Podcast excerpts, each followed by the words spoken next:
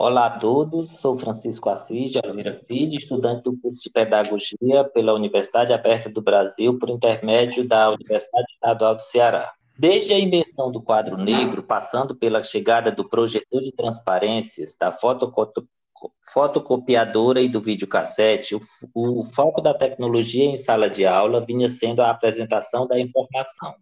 No século XXI, em razão da disseminação de computadores e de programas interativos, o desafio agora é outro: como acessar a informação. A minha escolha desse tema se deu porque é uma mudança substancial na vida em sala de aula dos professores.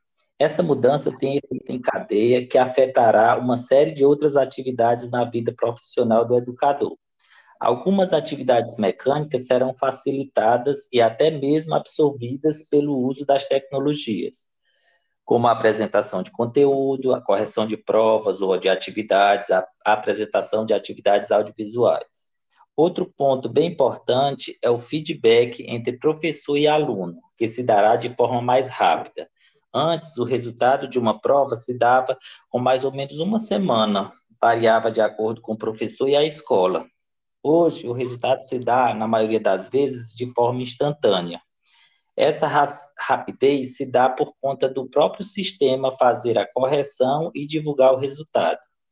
Dessa forma, o professor vai dispor de mais tempo para melhor planejar suas aulas, trazer mais atividades práticas e melhor sedimentar as informações.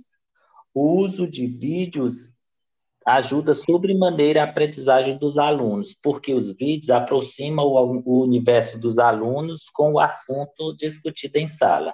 Tem um ponto, tem um ponto que, que merece destaque, que é, é o professor evitar apenas a digitalização de conteúdos durante as aulas, ou seja, a substituição pura da lousa física, que a gente deve evitar, deve, deve que o professor ele deve estar consciente de que a tecnologia não veio para nos substituir.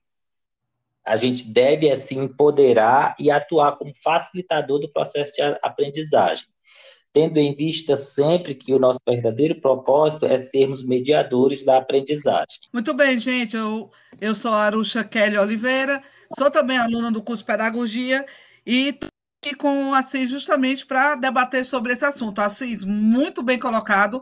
Esse tema que, que foi escolhido, né, conformidade proposta, realmente a, a informação ela está vindo muito rápida é, atualmente.